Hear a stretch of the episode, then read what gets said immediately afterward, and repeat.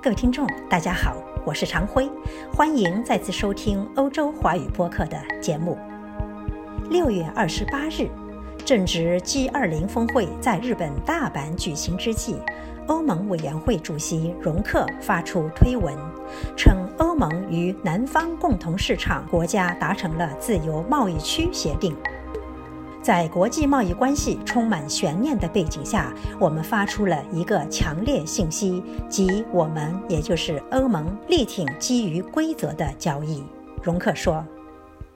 欧盟与巴西、阿根廷、巴拉圭和乌拉圭的这项协定将创造全球一个非常大的自贸区，区内人口达7.6亿。此项自贸协定谈了整整二十年。不过，适逢大阪 G20 峰会期间修成正果，似乎直接给了美国现任总统特朗普一记耳光。特朗普一边实施贸易保护主义，一边批评欧盟破坏自由贸易。而这些年来，欧盟在国际贸易方面可谓成绩斐然，谈成了七十余项贸易协定。今年初，欧盟与日本的自贸协定也开始执行。刚刚新鲜出炉的还有与越南的协定。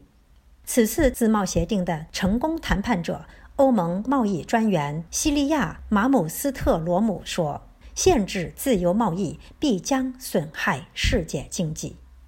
从内容上看，欧盟与南方共同市场的自贸协定将为南美国家的农产品打开欧盟市场。而欧盟向南美出口的葡萄酒和乳制品等也将享有免税优势，这无疑为欧盟农民开辟了新的市场。此外，欧盟将对南方共同市场取消欧洲一些工业产品的关税，如汽车关税将下降百分之三十五，药品更是下降百分之四十，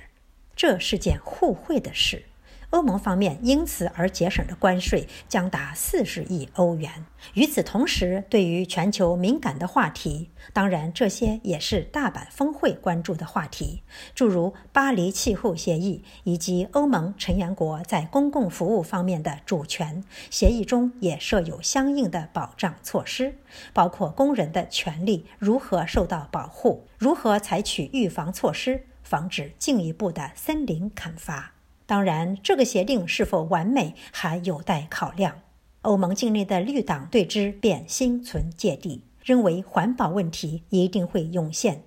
欧盟农业专员费尔侯甘也有微词，认为协定建立在太多的妥协之上。他强调说：“我们认可了南方共同市场国家进入我们市场的权利，但同时必须保护我们的敏感区域。”费尔侯甘来自于爱尔兰，那儿的农场主对大量进口廉价牛肉深表担忧：一是影响自己的产品销售；二是那些进口牛肉可能含有荷尔蒙或生产标准低于欧盟规范。事实上，岂止爱尔兰、奥地利等国的农场主也有后顾之忧，担心自己的绿色产业受损。不过，费尔侯甘说，他将确保进口品符合欧盟食品安全要求，同时，欧洲一些特产仍将受到区域标志保护，牛肉和糖等进口品也将继续受到配额和关税的限制。在政治层面上，这个协定能否最终得到一致通过，也是个问号。德国默克尔对协定持肯定态度。他曾致函欧盟委员会，希望欧盟向南方共同市场各国提出平衡而合理的协议，为迅速达成共识铺平道路。当时，这份函件的签署者还包括西班牙领导人佩德罗·桑切斯、葡萄牙总理安东尼奥·科斯塔以及来自北方成员国的四位政府首脑。函件如是说。这儿我们有个历史性和战略性的机会，来完成相互贸易历史中最重要的协议之一。但法国总统马克龙和比利时、爱尔兰以及波兰的政府首脑却不以为然。他们认为这个自贸协定将动摇欧盟的农业及其产品的根基。与南方共同市场的自贸协定乃所谓混合协议。不是欧盟委员会说了就算，而是必须得到欧盟所有二十八个成员国国家议会的批准，方能实施。